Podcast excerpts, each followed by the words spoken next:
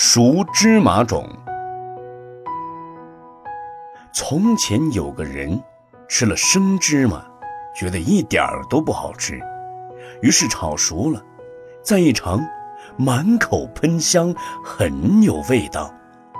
他想，既然熟芝麻好吃，我就用熟芝麻来种，不就直接收获熟芝麻了吗？于是。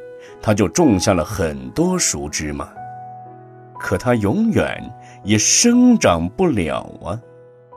这个故事告诉我们，修行难，要修成佛果，没有捷径可行。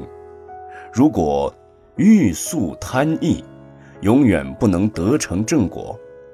菩萨于过去时长期修行，专就困难之处做难行。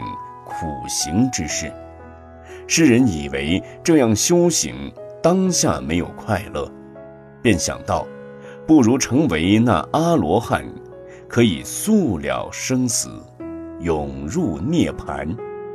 这样的功效很容易达到，而后来再想求佛果，毕竟是不可能了。就如那浇了的种子，不再有。生长的因了。